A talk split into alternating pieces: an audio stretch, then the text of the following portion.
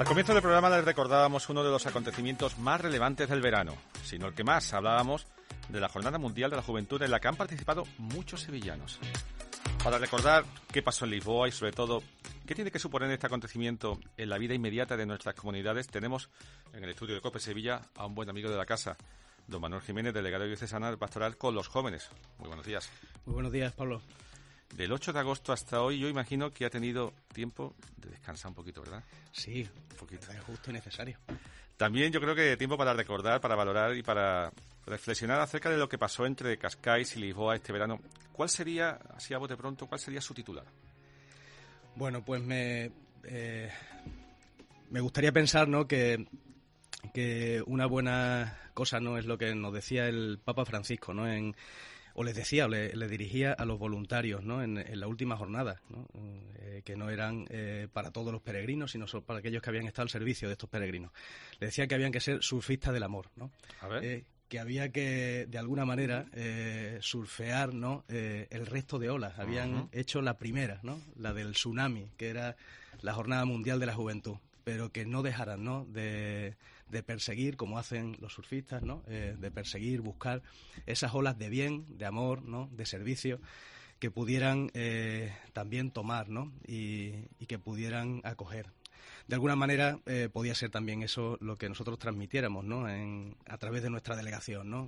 Hemos abordado este primer tsunami, ¿no? seamos surfistas, en este mejor sentido del amor, y tomemos la ola que, que, ahora viene. ¿Y no le carga, no sé, no le carga de responsabilidad el hecho de que Sevilla haya sido, como decíamos antes, una de las diócesis que más jóvenes ha llevado a la JMJ.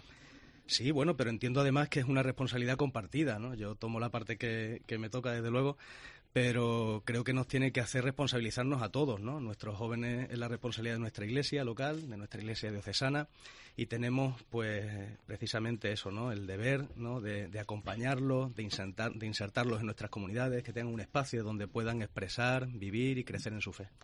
¿Con qué momento de los vividos en Lisboa se queda el responsable de la peregrinación sevillana? A ver. Bueno, yo recuerdo con especial afecto, con cariño, la catequesis primera ¿no? que tuvimos en el hipódromo de Cascais, eh, con nuestro arzobispo, don José Ángel, donde nos acompañaron también don Teodoro y don Ramón. Y para nosotros fue pues, un verdadero encuentro diocesano. Eh, estaban invitados todos los españoles que estaban acogidos en Cascais, pero nosotros era la única manera de poder congregarnos en el número en el que llevábamos, ¿no? Entonces aquello fue, bueno, pues precioso, ¿no? Tener un testimonio de toda la diócesis junta, todos los grupos, todos los sacerdotes confesando. Yo me quedo también con aquella frase del Papa a los jóvenes, ahora que comentaba alguna, alguna parte de ese magisterio, ¿verdad, en Lisboa? Decía que en la iglesia caben todos, todos, lo afirmaba, ¿verdad? Para usted que está en contacto permanente con los jóvenes, ¿qué ha supuesto esta declaración, por otra parte, aporta alguna novedad? ¿Necesitaba a los jóvenes que se les recordase esta apertura de la Iglesia? Pues sí, bueno, sobre todo escuchando el propio testimonio de, o leyendo el propio testimonio del Papa, ¿no? Eh, yo he tratado, ¿no? De, en los momentos en los que estaba presente, pues estar muy atento, ¿no? A cuál era la palabra del Santo Padre y después también en aquellos que no he podido estar tanto, pues después leerlo, ¿no? A posteriori. Y, y él percibe eh, que hay, pues quizás gente que se autoexcluye eh, o quizás reacciones o actitudes dentro de nuestra iglesia pues que tenemos que purificar y que pueden suponer pues reticencias ¿no? para que se acerquen eh, a nosotros no se acerquen a, la realidad y la verdad que es Cristo entonces bueno pues quizás ahí es donde tenemos que trabajar y por eso no esa insistencia Vamos a terminar esta entrevista, nos quedamos sin tiempo. Lo vamos a hacer como marca la tradición, aquí en la radio, capítulo de agradecimientos. Creo que tiene unos cuatro, ¿verdad?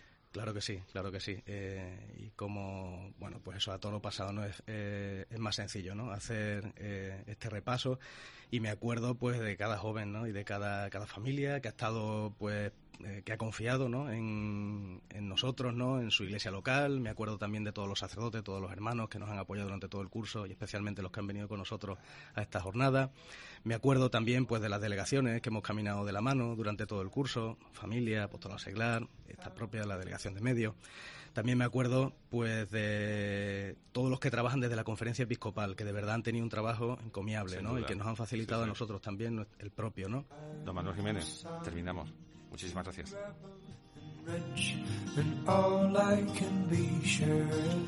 Bien amigos, esto ha sido todo por hoy. El próximo domingo más y mejor. Les dejamos con los compañeros de fin de semana. Comienza una temporada y todo apunta a que vamos a estar entretenidos. Aquí estaremos, Dios mediante, para contarlo lo que no cambia nuestro deseo, nuestra recomendación. Cuídense, ya saben, todos somos insustituibles.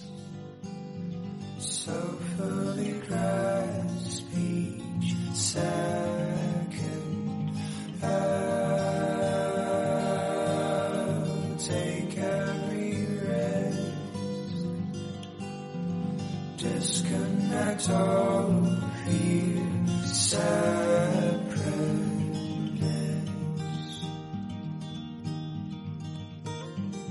I'm done trying to win